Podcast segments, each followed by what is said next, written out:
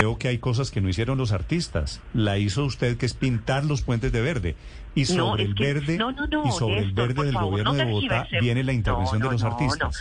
No, pero no, ¿cómo se te ocurre eso? El los artistas eligieron ese color. Eso fue una beca a través del portafolio distrital de estímulos que si quieres le mostramos los ganadores. Son los artistas, nosotros no tenemos línea estética sobre eso. Justamente el arte es la posibilidad de expresarse libremente. ¿Cómo vamos a meter eh, temas gobiernistas en esto? No, Néstor, la verdad es que pero, pero, es muy doctora Catalina, perdóneme, perdóneme, le hago una pregunta.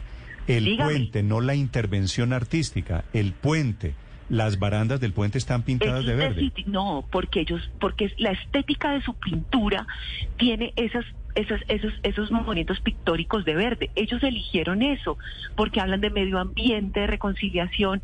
Ellos eligieron ese color. ¿Y todos los artistas se pusieron de acuerdo para que fuera verde? Ese puente sí, los otros son rosados, los otros son blancos, los otros son amarillos, de diversos colores ese puente eligieron que fuera verde. Yo, Nosotros no tuvimos, el Partido Verde no tuvo nada que ver con eso. mejor dicho, para aclarar, los puentes van a tener diferente color. Sí, señor. Sí, señor. Unos verdes, otros rosados y otros. Por, sí, claro, porque se, por eso se llama Museo Abierto Bogotá, porque es pintura, pintura en los puentes de, diversos colores. Ese es el gran proyecto. Doctora Valencia, eh, debajo de esos puentes en algunos eh, casos eh, había o hay recicladores. ¿qué, ¿qué, va a pasar con ellos?